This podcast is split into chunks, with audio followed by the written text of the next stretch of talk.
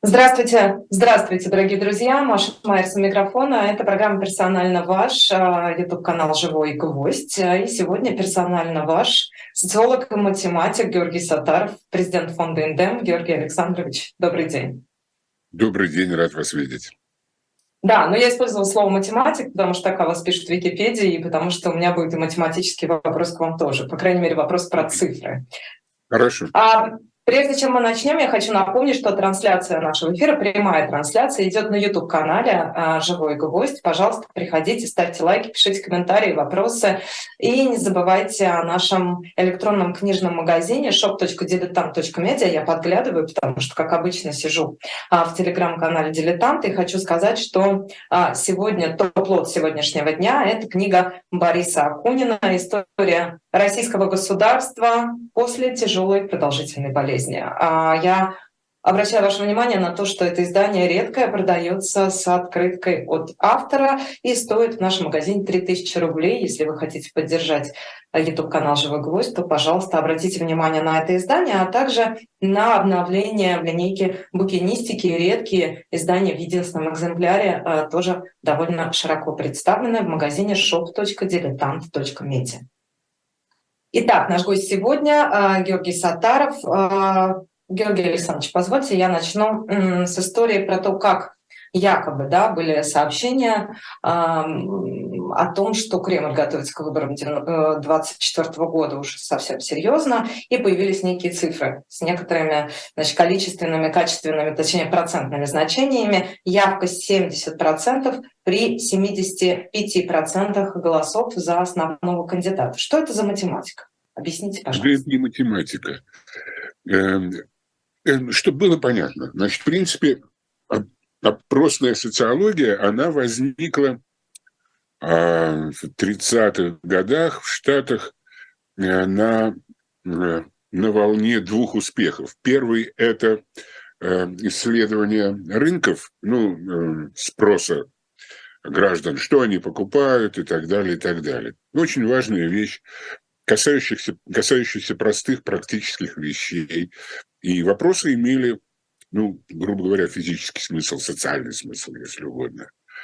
После того, как этот успех был достигнут, э, решили попробовать это в э, изучении того, что американцы называют распродажей последнего дня, это так они называют день выборов.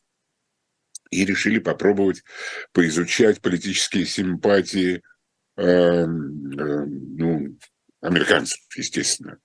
Ну, э, сказать, что это получилось бы так, так, так же эффективно, как с рынками, конечно, нельзя, но все равно более-менее представляло некий интерес, э, хотя Э, как бы свойственная нормальным выборам их относительно слабая предсказуемость, э, она сохранялась, никуда от этого не денешься. Ну и когда как бы были вот осознаны вот эти два успеха, решили использовать эту примитивную технику везде, для изучения всего, что угодно. В том числе и таких политических пристрастий, а, долгосрочного характера. А, ну, как э, вопрос заданный сейчас, да. Но а, дело в том, что это не только фантастически примитивно по сравнению с тем, что такое представляет, представляет собой и общественное мнение, и массовое сознание, на основе которого Э, или collective minds, collective consciousness, как говорят американцы, а, формируется э, общественное мнение, менее устойчивое, чем, естественно, э, consciousness. Вот. Но это, тем не менее, пользовалось спросом, вот что важно. И спрос был понятен, потому что людям нужно ориентироваться не только в географическом пространстве, где я, какая погода и так далее, но и в социальном пространстве, где я, кто я по сравнению с другими и так далее. Поэтому это пользуется универсальным э, спросом, несмотря на то, что это, ну, в общем, фантастически грубо. А, ну и, естественно, это теряет всякий смысл, когда общественное мнение теряет возможность выбора. Это происходит потому, что этот выбор не предоставляется, либо он бесконечно глуп, как в нашей ситуации, а либо э, когда ну, просто идет прямое насилие за манифестацию другого выбора, э, как это уже происходит у нас.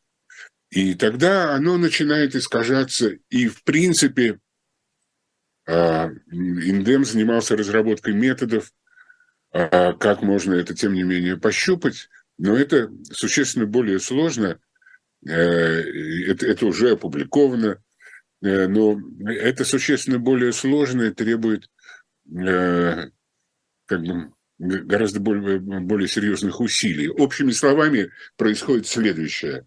Основная часть а, респондентов, те, кто еще готовы вообще беседовать всерьез с интервьюерами, они уходят в так сказать, в несознанку под видом конформизма.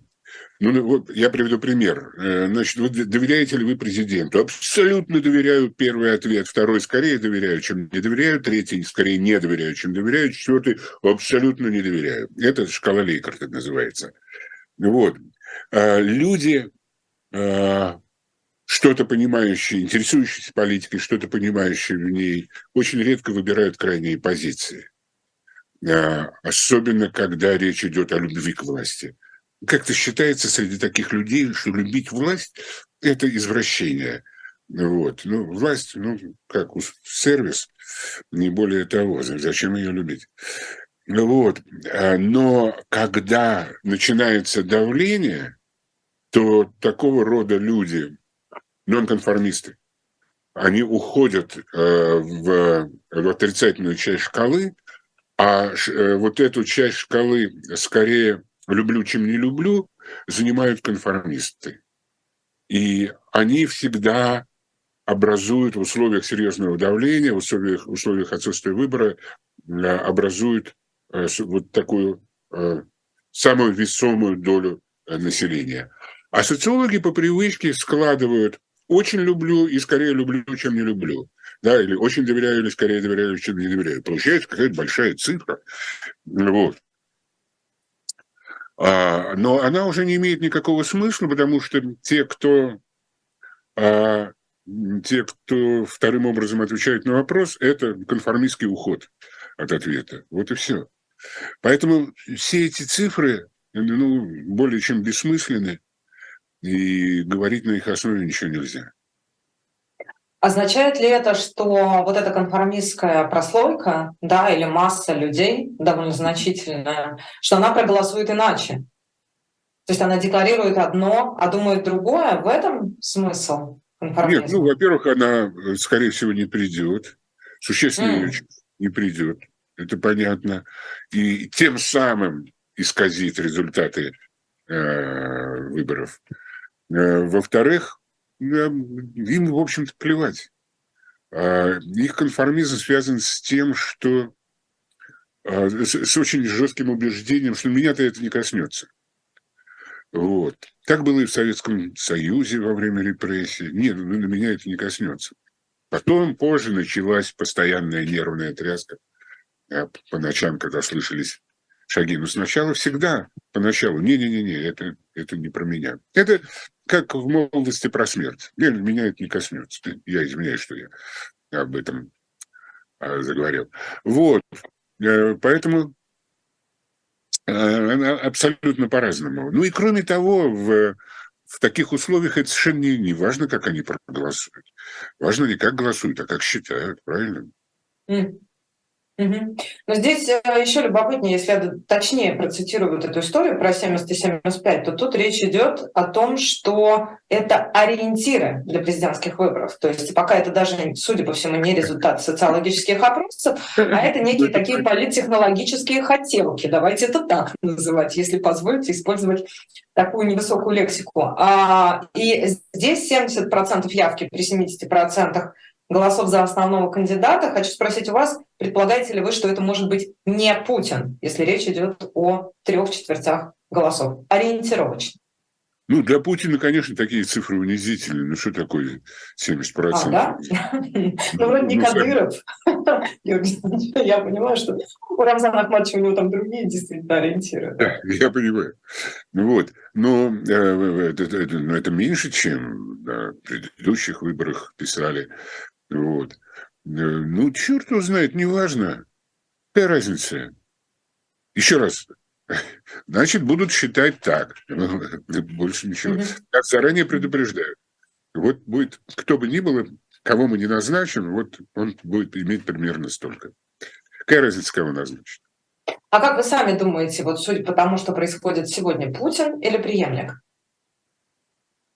Ну, я не уверен, что это я просто, так сказать, свою фантазию излагаю, что Э, выборы э, состоятся в 2004 году, а не раньше, например, почему-то, я не знаю, или позже. Вот. Э, это, ну, как бы, очевидно, страна находится в ситуации, когда аккуратные, конституционно обусловленные ритмические процессы ну, совершенно несущественны. Вот, это первое. Во-вторых, пройдут ли они в таких же условиях управляемости выборами. Вот. Это абсолютно неизвестно. А, смотрите, я читала ваше интервью 2018 года, я понимаю, что пять лет прошло, но это довольно хороший промежуток времени, чтобы сделать некие выводы, да, и оценить собственные прогнозы. Mm-hmm. Это было интервью Дмитрию Быкову в собеседнике. Вы предполагали, что с уходом Путина с президентского поста кончится гнет, страх, наускивание людей друг на друга. Поэтому сначала люди будут испытывать эйфорию, так что после Путина будет не хаос и не развал, а напротив облегчение и подъем. Вот скажите, как э, трансформировалось ваше представление, какой будет постпутинская Россия к 2023 ну, году? Я понял, но очень существенно. Вот, потому что э, Ясно почему. Потому что мы оказались в совершенно э, другой ситуации. И, собственно, 24 февраля прошлого года произошло самое главное событие в истории путинской России. Она перешла в другое качество, потому что она, она и до этого перешла в другие качества. Она перестала быть государством, но это происходило очень медленно. А в каком тут, смысле? Э, буквально по определению современного государства, которое звучит примерно так. А государство – это корпорация, создаваемая гражданами для обеспечения, э, для поддержки, обеспечения создания э, ну, public goods, так сказать, да, вот, вот это. Ну и это в этом смысле это исчезло очень давно. Это, это не важно, что не исчезли надписи на официальных зданиях. Э, важно, какую функцию выполняют эти здания, какую функцию выполняет суд, прокуратура э, и так далее. Да?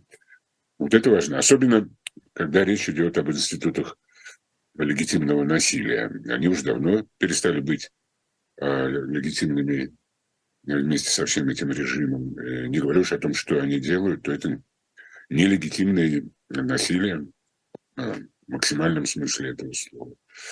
Это какое-то к черту государство. Но это происходило степ-бай-степ при нашем непротивлении и так далее, и так далее. Когда это началось? А это началось, ну, с момента разгона НТВ, я бы сказал так. Солидно. То есть с первого года? А, конечно. Уже 22 да. года. Из путинских да. 24, условно говоря, уже 22 вообще. Да. Тут э, что надо понимать. Ведь чем э, мы отличаемся от э, ну, таких достаточно укорененных демократий? Тем, что на улицу выходят, у них на улицу выходят миллионы, как только сапог власти э, заносится над территорией гражданского общества. Сразу выходят миллионы. Вот. А у нас этого не произошло. Вот. И э, не произошло, в общем, в каком-то смысле по объективным причинам. Во-первых, э, по трем, как минимум, причинам. Первое – это то, что мы, в общем-то, демократию получили как подарок сверху. А мы только частично поучаствовали в завоевании этого в августе 91 года, да? И то как-то довольно локально, скажем. Вот, это первое. Второе, это то, что, в общем-то, понимание и опыта у людей, живущих в это время в Советском Союзе, естественно, не было никакого. И третье, то, что а, приход Путина пришелся на так называемую постреволюционную фазу, когда люди устают от а, слабости государства. А революция – это всегда слабость государства. Одно государство разрушается, второе еще не создано тол- толком, и такая аномическая э, яма. Аномия – это другимовский термин. Вот. И э, это, это была, был момент усталости от радикальной фазы революции, вот, э, и желание усиления государства совершенно, так сказать, естественное, и так далее, и так далее. И Путин, ну, в каком-то смысле соответствовал а, этим ожиданиям. Вот, вот примерно так. А что приходит на смену, как вы сказали, постреволюционной фазе? И, и, и, как говорится, как говорится, по учебнику, да, поскольку я здесь довольно комфортно себя чувствую в роли а, девочек, который может задавать вам вопросы. То есть вот по науке, что приходит на смену постреволюционной фазе, и, соответственно, если мы находимся в ней, в фазе усиления государства и некого консервативного запроса общества да, на уклад, то а, что будет потом? Не-не-не, что, что будет потом, уже в случае России отвечено. Вот. А это, ну, как э, вариант, это растворение государства. Это не значит, что растворяется власть, но власть – это не обязательно политическая власть, государственная власть. Это может власть, ну, например, заложник э, э, этих самых террористов над заложниками, да? Это тоже власть, правильно?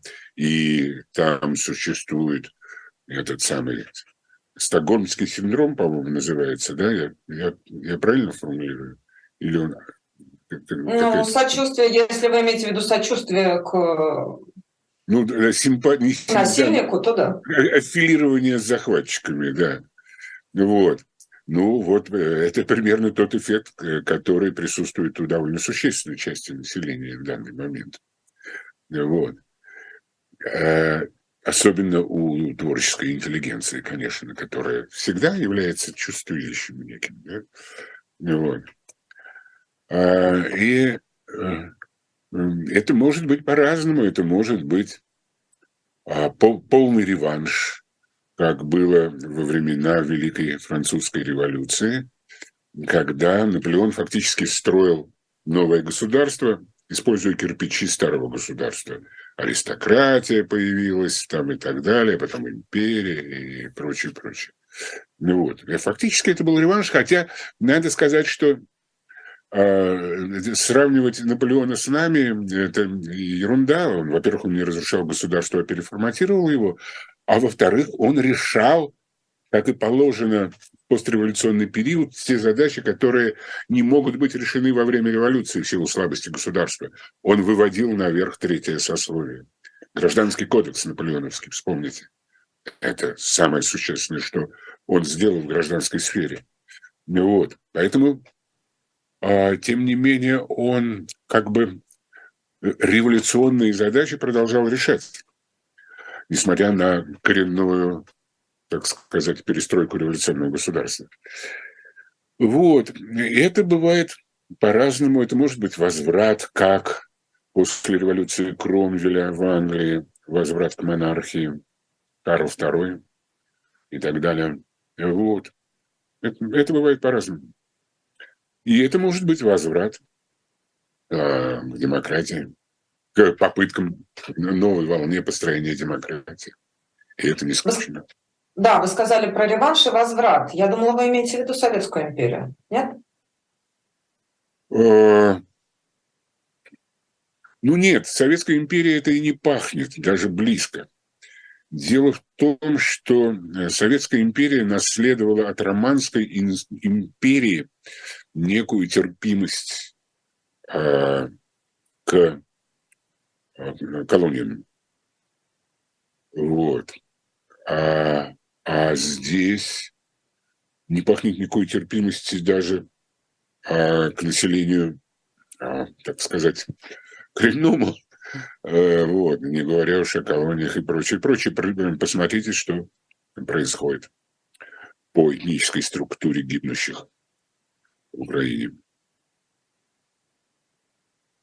Вы сказали, что государство растворяется, и, соответственно, власть превращается, ну, то есть привели аналогии, да, с э, захватчиком и заложниками, сказали о стокгольмском синдроме. Я правильно понимаю, что вы описываете вот нынешнюю российскую сложившуюся ситуацию?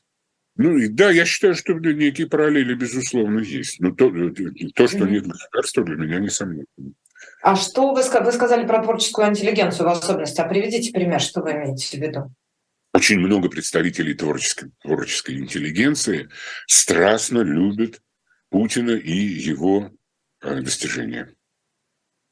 Mm. Вот. То есть вы имеете в виду тех, э, не знаю, худруков, артистов, музыкантов, которые остаются в России и славят Нет. нынешний политический режим и специальную военную операцию? Да, да, это ну, типичное проявление стокгольмского синдрома. А каким-то образом разговор Пригожина с Ахмедовым, прости господи, не к ночи будет помянут, что называется, он играет какую-то роль вот в этой, в том, как это на самом деле устроено изнутри? А, ну, да, я думаю, играет. Я думаю, что таких э, разговоров гораздо больше одного. Другое дело, может быть, получше прячутся. Вот. А, ну, тут интереснее, интересен не сам разговор, он до, достаточно очевиден, я бы даже сказал, банален э, для людей более-менее осведомленных, да, а факт его Э, придание его публичности. Вот это гораздо интереснее, чем сам разговор.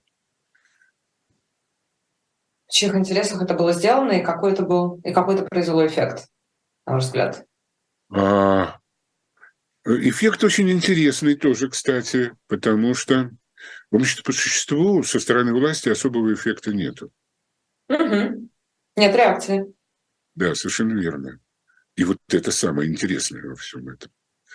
И это означает, что они боятся будировать а, этот разговор, потому что это значит будировать его содержание. Вот и все. Ну, это значит... Отсутствие а? реакции это вполне... Я говорю, Путин мстительный, говорят, да, человек. Да. Это некое качество его характера, и э, говорят, что он же никогда сразу не реагирует. Вполне возможно, что это отложенное решение как раз а, не желает в настоящий момент привлекать ненужное внимание к этой истории. Ну да. Может быть, конечно, вполне правдоподобно. Угу. Да, да. Но, Но вот... да, прошу прощения, но э, это значит, что они знают э, существенно больше разговоров такого содержания.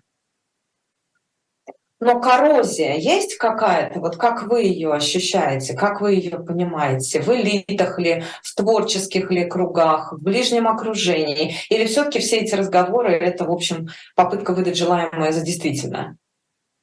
Я... Дело в том, что я сейчас особо... Не, не... Я главным образом общаюсь со своими коллегами по проекту, который сейчас мы реализуем, и с своими подписчиками в моем небольшом каналчике. Вот. А, и поэтому я не могу быть индикатором каким-то. Вот. Я, не, я не, никогда в жизни не был тусовщиком. Вот. И какой я к чертовой матери индикатор? Я не знаю, я могу предполагать по сильно косвенным каким-то свидетельствам. Ну вот, они, э, понятное дело, что коррозия есть, и было бы странно, чтобы ее не было совсем. Это было бы уже проявление какой-то коллективной психической аномалии. А вы в интервью Евгения Альбац довольно любопытно рассуждали об упрощении путинского режима и вообще политической структуры как таковой. Вот можете пояснить вот это движение от, э, видимо, сложных структур или запроса на сложные структуры в начале путинского управления и то, к чему он пришел сейчас? Ну, его не было в начале, э, и с самого начала не было, потому что оно не соответствовало представлениям Путина, э, который надиктовал в своей книжке от первого лица, вот этой предвыборной, что жизнь на самом деле очень простая штука. Вот он для меня в этот момент, как персонаж, э, в общем, закончился, перестал быть интересным. Вот. Поскольку ничего более сложного, чем жизнь, невозможно себе представить. Это значительно сложнее галактики и Вселенной в физическом смысле. Вот. А это первое. Я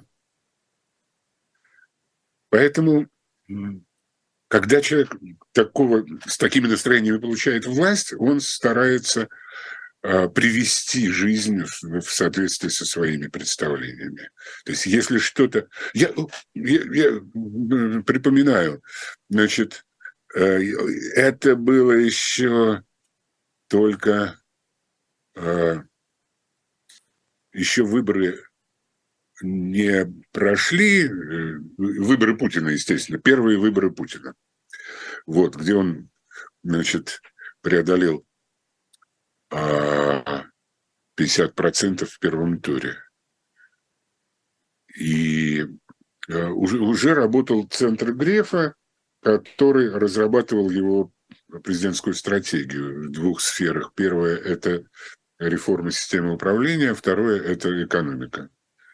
Вот. Ну и я был приглашен, э, и было сказано две вещи. Значит, первое, ну, пожалуйста, ничего не усложняйте. И второе, значит, ни слова за пределами, значит, это, это все абсолютно закрыто. Вот, и я их послал э, далеко, ну, очень в деликатных выражениях. Так. Вот. А, и они, они начали упрощать эту жизнь Э, как бы ее кастрировать, ампутировать и так далее, и так далее. Вот. А можете объяснить нам, ну, привести пару практических примеров, что упростил Владимир Путин? Что он сделал? Ну, самое главное, что он упростил, конечно, это а, подведение итогов выборов. Выборы mm, должны быть... Ну, в этом смысле, да. Ну как? Тут, тут мне сложно с вами поспорить, да. Упростил а, выборную, вообще выборную систему в Российской Федерации, это да. Значит, я вам сейчас расскажу одну историю. Значит, было такое племя на Скапе, и у них была такая а, э, э, такой ритуал, когда э, нужно идти на охоту, то э, шаман коптит э, лопатку оленя над костром. И глядя на значит, случайный разброс этих самых стрел копоти, он говорит, вот идите туда-то. Значит, суть этой процедуры чрезвычайно проста. Значит, э, э, есть такая э, замечательная прикладная теория, математическая теория игр. Главная теорема теории игр гласит, а, если есть антагонистическая игра с двумя участниками, да, то если против тебя играет игрок со случайной стратегией, ну, буквально случайная стратегия, он ни о чем не думает, ну, бросает монету, например, вот, то никакая твоя разумная стратегия у него не выиграет. Если ты не хочешь проиграть, ты, у тебя должна быть тоже случайная стратегия. Вот это главная теория, теорема теории игр. Э, значит, в нашей жизни всегда есть одна абсолютно непредсказуемая вещь. Это будущее. И поэтому, собственно, выборы точно так же, как э, бросание монеты, это случайная стратегия борьбы с непредсказуемым будущим. И когда вы делаете его предсказуемым, то вы попадаете в ловушку, а, значит, вот этой а, обманчивой рациональности. Я-то знаю, что надо делать. Я буду это делать, делать и делать. Вот. И главное, чтобы мне не мешали. Вот это лозунг первого президентства э, Путина. Главное, чтобы нам не мешали, и мы будем это делать, делать, делать. Вот они делают, доделались. Вот и все. А как эта идея трансформировалась на протяжении еще последующих сколько, четырех сроков, получается? Вот, ну, а, а, она, она резко была оплодотворена ростом э, цен на углеводороды, появился mm-hmm. Не, э, не э, публично-либеральный смысл э, значит, власти, да, вот выводить нас естественными методами, выводить нашу экономику на передовые рубежи. Я помню, как мне Кудрин в, э, в Белом доме в своем кабинете министра финансов показывал их расчеты. Вот 7% в год, значит, вот что будет через 3 года, 5 лет, 12 лет, значит, как будет идти эта кривая и прочее, прочее. Вот. А, но это все быстро сменилось, как только появилась рента. Вот тут а, рента и дележка этой ренты стали э, несопоставимо важнее любых идей по совершенствованию экономики. После этого экономика через некоторое время начала деградировать. Вот и все. И, ну, и другие институты тоже, естественно. Можно ли сказать, что таким образом Путин и государство, которое он возглавляет, попало в ловушку? В эту рентную ловушку, из которой ну, экономически ну, да, в настоящий да. момент нет? Ну, конечно, конечно, конечно. А какой, не могу да. не спросить, а какое место, может быть, мы к экономике вернемся, потому что вот тут вышло исследование Всемирного банка да, по поводу тяжелого десятилетия, которое грозит всей экономике, особенно развивающимся странам, которым они причисляют Россию. А, но я не могу не спросить, вот в этой логике упрощения, а какое место занимает решение начать войну?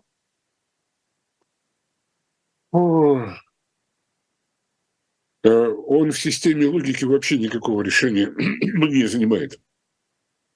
Вот, не, надо, а, а, не надо полагать, что все а, решения обязательно логичны. Они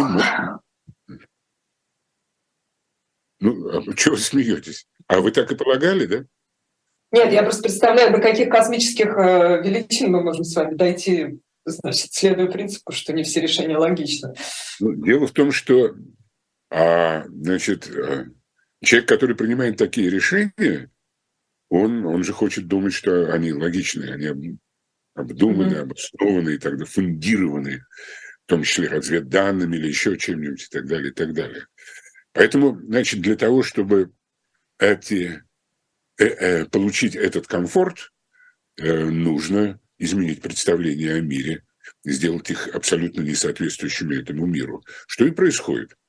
Вот. Это точно так же, как упрощение окружающей действительности, под, как бы подгонка под свою э, теорию, что э, жизнь на самом деле очень простая штука. Вот. Э, так и здесь. Надо подогнать. И подгоняется. И мы, мы пытаемся это оценить с точки зрения здравого смысла, это, это, это, это как бы как внешние наблюдатели за, за этим делом, понимая вот то-то, то-то, то-то, то-то. А там абсолютно, так сказать, ну как это сказать, даже как бы свысока понимают настоящий взгляд на жизнь, как она действительно устроена что НАТО действительно собиралось. Да хрена мы, НАТО, абсолютно непонятно. Вот. И чем это можно подтвердить? С и, сворачиванием их а, военного потенциала, сворачиванием военных производств, отвод от, от границ с нами реальных реального военного присутствия. Этим все объясняется. Да? Вот. Но у них ровно все наоборот. к, к черту рациональность, логика и прочее, прочее. Ну вот сегодняшняя новость, да, сегодня подписаны документы, сегодня Финляндия вступает в НАТО, граница, соответственно. 1400, а, что ли, там общем, я не помню. Да, там общем сильно удлиняется совместная граница. НАТО у наших границ, да, вся вот российско-финская граница теперь тоже это линия соприкосновения со страной НАТО. А это можно было, то есть если Путин приходит, или российская власть там более как-то, да, если а, более комплексно на это смотреть, приходит к обратным результатам, чем сейчас, по-моему, не говорит только ленивый, но, по крайней мере, из тех, кто еще имеет возможность говорить, да, то а, это понимается как ошибка, или у этого, или ошибок мы не признаем, у этого есть какие-то иные объяснения? Ну, я не знаю, как они выходит из этой фрустрации, черт его знает. Не знаю. Не знаю. Я думаю, что может начинаться какое-то раздвоение сознания с одной, как бы, а, значит, вот этот мир, в котором ты принимал это решение,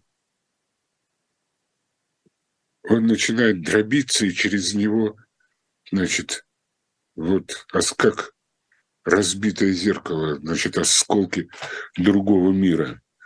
И это, конечно, ну, даже врагу не пожелаешь. Это очень неприятное состояние.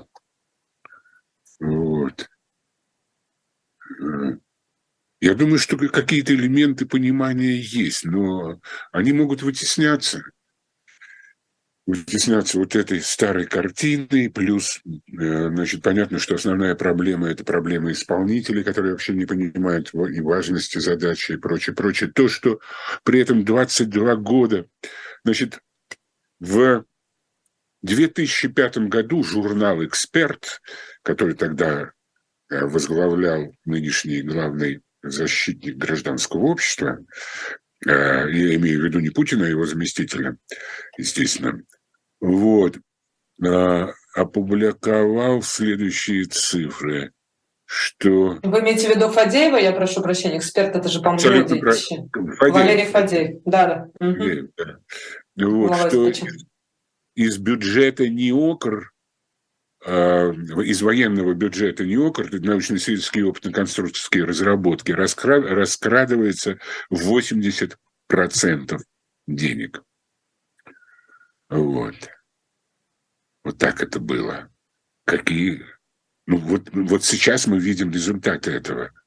Э, это один из примеров того, что сильно коррумпированная страна, да, да, не обязательно даже такого уровня, да хотя бы близкого к нему, ей запрещено воевать, в принципе.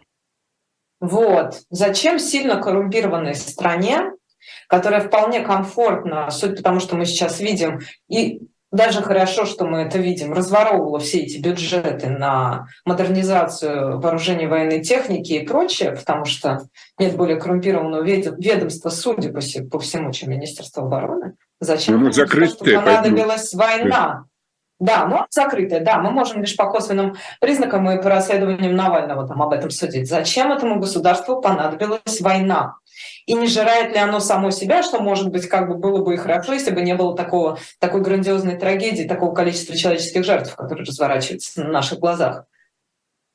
Уничтожает само себя, потому что идет против собственной логики. Была вилла, на озере Кома и нет виллы на озере Кома. Были золотовалютные резервы и счета в иностранных банках и нет этих счетов. С этим-то что делать? Ну, это э, понятно, что значит, надо вообще надо понимать, вот недавно вышла одна хорошая книжка. Э, я в силу старческого маразма плохо, да я и раньше плохо запоминал фамилии э, могу посмотреть. Э, книжка про генетические, если угодно, корни склонности к насилию у сапиенсов. Mm. И э, предпоследняя глава этой книжки, она посвящена войнам, нашим сапиенсовским войнам. И там приводятся данные о большом числе исследований, э, так сказать, поражений. А, как бы в чем корни поражений. И надо сказать, что они довольно универсальны. Были вскрыты вот эти факторы э, поражений. И, в общем, там практически ровно то, что и здесь сейчас с нами происходит. Вот. Я вам могу, если хотите, прислать ссылочку, чтобы вы потом это передали э, со, со своим слушателям. Вот. Да, да, это крайне любопытно. А что там именно? Ну как, недооценка сил противника, переоценка своих сил. И пошло-поехало по полному списку всего. Вот. Это я назвал так. Две самых очевидных. Вот. И это абсолютно как бы вот такой джентльменский набор. А плюс, плюс некие эффекты, связанные там с реакцией на э, потенциальную победоносную войну внутри общества и прочее, прочее. То, что мы здесь не, не, э, не оригинальные э, на самом деле. Мы были оригинальны существенно раньше, когда все это начиналось. А когда до этого дошло, мы уже ведем себя более-менее стандартно. Означает ли это, что, поскольку вы стали говорить сразу про логику пораженческую, означает ли это, что м- Россия проиграет эту войну? Ну, это совершенно не исключенный сценарий. Причем это сценарий в некотором смысле благоприятный. Я рискну сказать так, находясь здесь, в России, потому что я патриот России, и я хорошо знаю ее историю. Я хорошо знаю, что реформы Петра начались с поражения от шведов, что реформы Александра II начались с поражения в Крымской войне. И это я два наиболее известных по школьному курсу истории назвал. Я мог бы назвать и поболее. Вот. А, а зачем? Пожалуйста, поражение, а, значит, 1904-1905 года в войне с Японией, они были чреваты а, Конституцией вот, и появлением парламентаризма в России. Вот, поэтому вот я об этом думаю. Да, но поражение в Первой мировой войне вряд ли можно трактовать подобным образом. А начался, нифига, а начался модернистский проект. А большевистский проект поначалу был абсолютно модернистским. Другое дело, что он довольно быстро перерос в проект восстановления империи в некотором смысле. Вот, и ее расширения. Э, вот. Но, в общем, Одна из главных достижений было первых – это ликвидация безграмотности. Скажите, а вот э, вы много говорите про исторические какие-то да, ассоциации, аналогии. 2023 год, он напоминает вам какой? Вот в истории. С чем, что, на, на какой, какой период это наиболее похоже? То, что происходит Никакой. сегодня? Никакой? Это... Никакой. А, ну, потому что Фу. А. Ну, может быть, смутное время, а, которое наступит чуть позже, потому что там тоже было исчезновение государства. И я напомню, э, что, собственно, возврат государства был э, обеспечен усилиями гражданского общества. А, в проснулось вот это, проснулось благодаря условиям, благодаря исчезновению государства, проснулось вот это вечевое городское устройство, которое было исторически свойственно России. А, вот. И эти э, вечевые ополч... ополчения городские, они, собственно, и восстановили государство. Но они восстановили монархию, но другого не знали ничего. Вот, восстановили то, что могли, но даже эта монархия продолжала быть. Я напомню, что а, мы, мы всегда вспоминаем Петра Первого или Фортова, да? Ну, оно тогда называлось немецкая слобода, но немецкая слобода возникла при папе Петра Первого. И э, папа был тоже, в общем-то, склонным к модернистским, к модернистскому движению. Вот. вот эти первые Романовы, для них это было естественно. Вот. Но при этом эм, Владимир Путин довольно часто да, углубляется в историю, с какими-то своими абсолютно такими самобытными методами, но при этом он же с а, нежностью, насколько я понимаю, с уважением относится к Петру Первому, забывая о том, что Путин, а, что, простите, Петр-то прорубал окно, а Путин, наоборот, его, в общем, закладывает кирпичами. Ну да. А, ну, назовем этот строительный материал кирпичами. Значит, э, дело в том, что вопрос же не только в реформах, но и в их цене.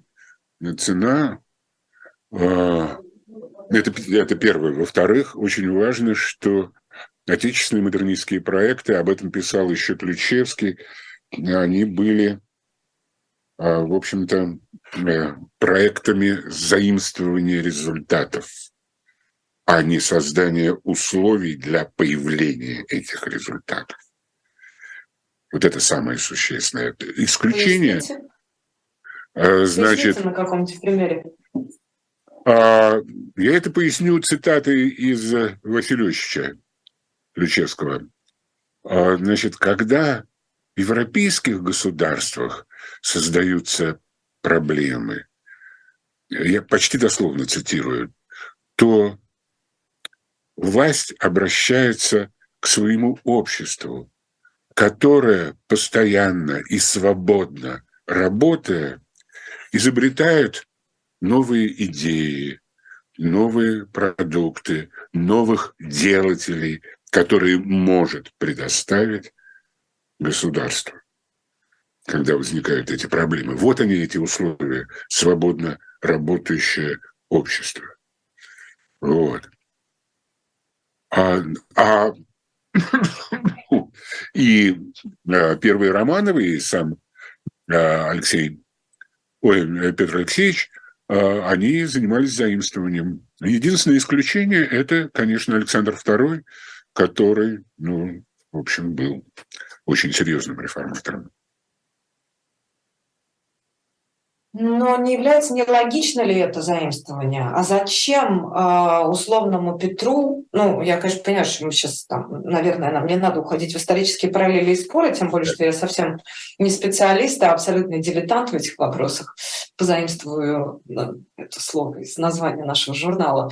А, так вот, э, зачем, зачем идти таким сложным путем, если эти заимствования позволяют какие-то, особенно сегодня в современном мире, в мире транснациональной экономики. И вообще в логике, когда, в общем, вот один iPhone, там он поменял, человек, меняет человечество, да, становясь доступным всему миру в самых разных странах, совершенно разного социального экономического уровня. А не является ли логика заимствований, наоборот, перспективной в этом ключе? Нет, и, нет, и, я понял. Ну, я понял, я готов ответить. Нет, не является. Э, фишка вот в чем. А это все равно, что... Помните... Нет, вы не можете помнить, вы совсем молоденькая девочка. А, ну, первый эксперимент по пересадке сердца был в Южной Африке. Вот. И он закончился неудачей, потому что началось отторжение а, чужеродного органа. Органа, заимствованного из другого тела. И понадобилось медицине довольно долго решать проблемы вот этого отторжения. А э, социальность гораздо сложнее, чем человеческий организм, даже человеческий, ну и все организмы. А, и здесь эффект отторжения тоже существует. Ведь мы что э, э, заимствуем? а, мы заим... даже в лучшем случае, в случае, скажем, там, я не знаю, реформ Ельцина, Эдара Ельцина, мы заимствуем институты. Угу. Ну, вот э, э, у академика Полтеровича и у меня есть любимый пример. Это э, институт банкротств.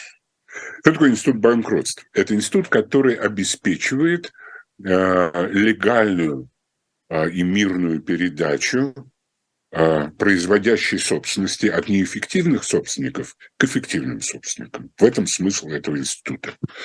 Э, значит, Россия приняла соответствующий закон, по-моему, он был заимствован из Канады, немножко упрощен, как все, что заимствовала Россия, и был принят. В результате институт банкротств а, применялся в России для того, чтобы эффективную собственность, подчеркиваю, эффективную собственность, отбирать у эффективных собственников с помощью коррупционных схем, чтобы она доставалась неэффективным собственникам. Значит, а, ну, это такой красивый, ясный пример. Если говорить на академическом уровне, то институт – это не только набор формальных норм.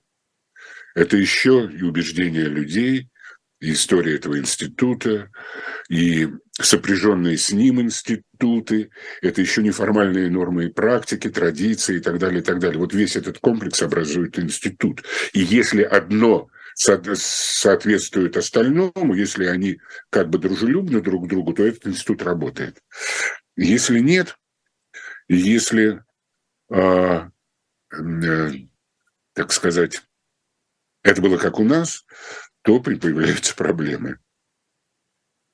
А что делать-то? Чему этот опыт нас научил? Вот есть там большое отставание, есть специфика страны, да, там, не знаю, территории, расстояние, что угодно, история, менталитет, вот это любимое слово, да, национальный, православие, не знаю, самодержавие, народность, что угодно. Вот есть вот это вот некое набор этих данностей. Означает ли это, что и, и заимствования отторгаются, да, как это произошло в 90-е? Означает ли это, что, в общем, вырасти какими-то ну, быстрыми темпами невозможно? Ну, нельзя сказать, что в 90-е отторгалось все, на, все напролет. Э, это не так. Ну, Институт ну, частной собственности прижился, с ним смирились, и как-то, в общем, это перестало раздражать наши убеждения и прочее, прочее. И ровно, собственно, институт э, собственности сработал после кризиса, после дефолта 98 года, выведя Россию из кризиса гораздо быстрее, чем это пророчили экономисты и наши, и западные, и прочее, прочее. Так что нельзя сказать, что все, все, все там было а, значит, совсем без толку. Отнюдь, как сказал бы Гайдар. Вот. Но есть, есть более, для того, чтобы ответить на ваш вопрос, а, а как это нужно делать по уму, это нужно пяток лекций прочитать. Я, в принципе, могу, но вряд ли это будет в жанре радиостанции. Приходите да, на... тем более, что у нас пять минут остается. Да. Куда? Да? Приходите на мой канал, я там буду рассказывать. Не, ну слушайте, если серьезно, лекция это здорово. Пять часов жизни – ничто по сравнению с вечностью. Если вы мне скажете, что нужно 50 лет, например, или там 150 лет, то тут, нет. конечно, никакой радиостанции действительно не хватит. Я нет, имею нет. в виду, что когда начинаются разговоры о качестве гражданского общества, например, когда начинаются разговоры о homo, извините за такое, ну, банальное, использую выражение homo советикус, когда начинаются разговоры там о, о доносах и о всех тех практиках, которые вдруг вырастают в России 24 года, как будто и там 100 или 90 лет не прошло, тогда вопрос действительно абсолютно справедливый. Вот вам институты, вот вам реформы, которые совершенно невозможно применить в данных условиях, в социальном смысле. Не в экономическом и даже не в политическом. С этим что делать? Ну как?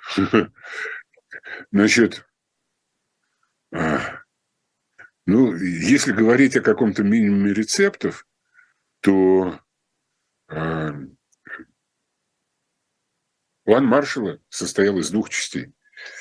А, и одна из этих частей была обучение немцев демократии. Их учили. Более того, этот план работает до сих пор. Вот, чтобы было понятно. Людей учат жить при демократии. Демократия – это сложная штука. Если вы хотите ее более-менее быстро, а, так сказать, внедрять, надо учить. И они это делали. А, но это не самое главное. А, для нас самое главное, наверное, это начать строить демократию не сверху, как у нас было в 90-е, а снизу, с местного самоуправления, предоставляя ему реальные полномочия постепенно, степ-бай-степ, не обязательно всем сразу и так далее, и там сразу куча кущевок и так далее, это надо делать аккуратно, постепенно, но растить снизу и так, чтобы люди чувствовали, что когда у них там появляется самостоятельность и э, демократия, то они получают от этого профит. Это легко сделать, если налоговая система будет выглядеть несколько иначе не такая перевернутая пирамида, когда все достается там Кремлю, а он там понемножку цедит вниз. А ровно наоборот. Вот. И не могу не спросить, а напомните, пожалуйста, как в 90-е, как ельцинская власть, да, ельцинские правительства 50 относились к идее нет, как вообще, как вообще выглядело, вот как эти тезисы, два тезиса, которые вы сейчас обозначили. Первое – это обучение людей демократии, и второе – это местное самоуправление. Как это выглядело в 90-е глазами власти? Ну, э, как независимо... Просто напомните. Конституционно а, местное самоуправление было независимо от государственной власти, то есть от федеральной власти, от региональных властей. По факту это выглядело несколько иначе. Ну и кроме того, э, это была бедность, и местному самоуправлению доставалось довольно мало. Вот. А, поэтому и надо менять налоговую систему, чтобы они для нормальной жизни имели достаточно. Вот. Тогда они будут а, красить свои заборы. А, не будет а, того, что бывает сейчас в сортирах на автобусных станциях, в городках и так далее, и так далее, на дорогах и прочее, прочее. Вот с этого надо начинать, чтобы люди увидели, а, блин, как, когда я закончила вуз, рассказывает мама дочке, Здесь было совсем по-другому. Вот. Вот этого надо добиваться. Тогда люди будут защищать то, что у них получится.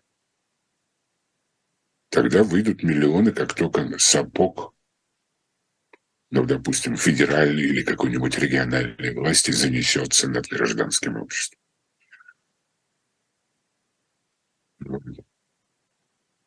А что касается обучения демократии? Ну, это немцы... Нет, про немцев я понимаю. У немцев это, была, это был вопрос выживания нации после, соответственно, 45 -го года. А как это выглядело в России 90-х? У нас минута остается. Практически. вообще... Ну, не до того было, да? Ну, в общем, грубо говоря. Было не до того. Вот так. Вот и минута прошла. Да. Спасибо вам большое. Георгий Саттаров, президент фонда Индем, социолог и математик, да, слово, политик, слово политолог мы не будем употреблять как вы сказали. Спасибо вам большое за это интервью, очень любопытно. Да, э, я посмотрела, конечно, ваш телеграм-канал, и вас в основном э, волнуют сегодня тайны сапиенсов. Правильно я понимаю основные темы, которые вы обсуждаете, ну, о которых, на которые вы высказываетесь в вашем телеграм-канале? Да, спасибо большое, Георгий Сатаров. Наш Макс меня зовут. Это YouTube канал «Живой гвоздь». Будьте здоровы и всего доброго. До свидания.